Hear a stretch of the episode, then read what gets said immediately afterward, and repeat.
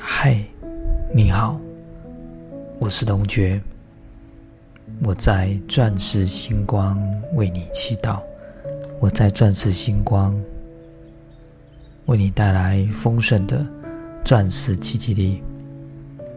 有时候我们会觉得会有无力，会有不舒服，会有种种的无奈的时候。这个时候，千万不要以为是你的不足，更多的时候只是机缘未到而已。曾经我也想要好好的、认真的弘法立身，如果是机缘没有到，我们就是等待机缘而来临。我们人活在五行之中。难免就会被五行所影响。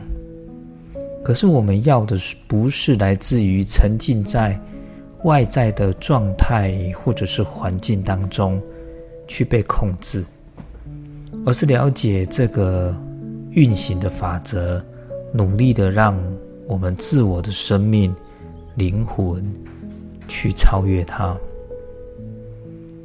所以，我们在这一次的灵魂疗愈奇迹会当中，我们会来引导、来做说明。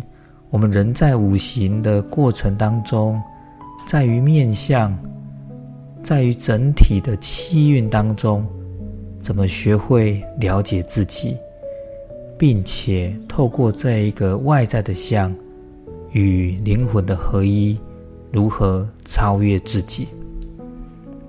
进而开创自己的生命，那才是有意义的、有程序的、有建设性的创造自己、改变命运的方法。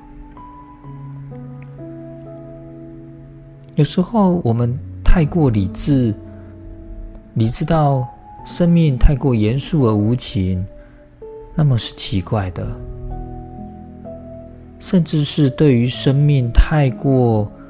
无趣的、无聊了，那么我们生命的创造力就弱势了、弱衰了，只是停留在于计较、比较、数量、数字上，那么也是一件非常奇怪的事情。你在祈祷的时候会掉下眼泪吗？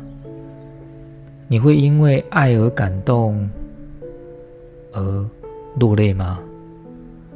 如果你的祈祷、你的爱不能让你掉下眼泪，而那个爱就是死的。常常泪水总是被联想到是哀伤的、悲哀的，那只只是其中的一个面相而已。很多时候，泪水更重要的面相是。爱、感激、祈祷，甚至你在宁静跟平和当中也会流下眼泪。如果因为这样的流下眼泪，你反而会感受到如此的充满。泪水只是你的满足和喜乐和喜悦而发生的溢出的状态。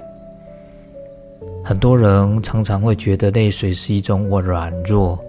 他必须去停止落泪，可是他不知道这样子做，他也停止了他的爱了。这样子，他创造了一个对于生命而言非常危险的状况。如果持续的去控制你的生命，不会感动了，只是把所有的过程当做是一个工作，是一个仪式，甚至是一个每天要做的事情的时候呢？那么。更多的事情，那么就变成麻木，甚至是压抑了。这样的过程最后会崩溃。所以很多人，他的流泪，他的祈祷，会让我们更健康、更长寿。在一个更美好的世界当中，其实会有更多人去享受泪水。注意，我们是享受泪水的，因为它是如此的美丽。的祝福，泪水往往会让你拥有更多、更宝贵的宝藏。当祈祷的泪水落下，其实你应该感受到喜悦而庆祝它，因为你是充满活生生、充满生机的灵魂。如果严肃的觉得不能哭泣落泪的人，是活在死亡的谬见之中。当他们的泪水死去的那一天，生命也死了，他们的爱也死了。爱才是你唯一的灵魂。祈愿你可以永远记得，永远去爱，永远去感动，永远成为你自己。你外在的世界的一切的体验，其实都是你内在状态的一种投射。你要做的是，仅仅的是深层的去了解你自己。这一刻的喜怒哀乐，为什么有这样的情绪？去理解真实的自己，那一个不被重视、不被体谅、很渴望爱的状况，它就会从你内心的世界去做反馈，而美好的回馈。懂得真实的去爱就好，那就是很美好的。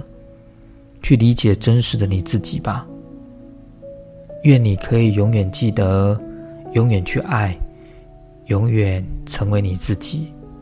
爱是你唯一的灵魂。我是龙觉，我在钻石星光为你祈祷，我在钻石星光为你带来生命的钻石奇迹力。一切如是，美好如是。晚安。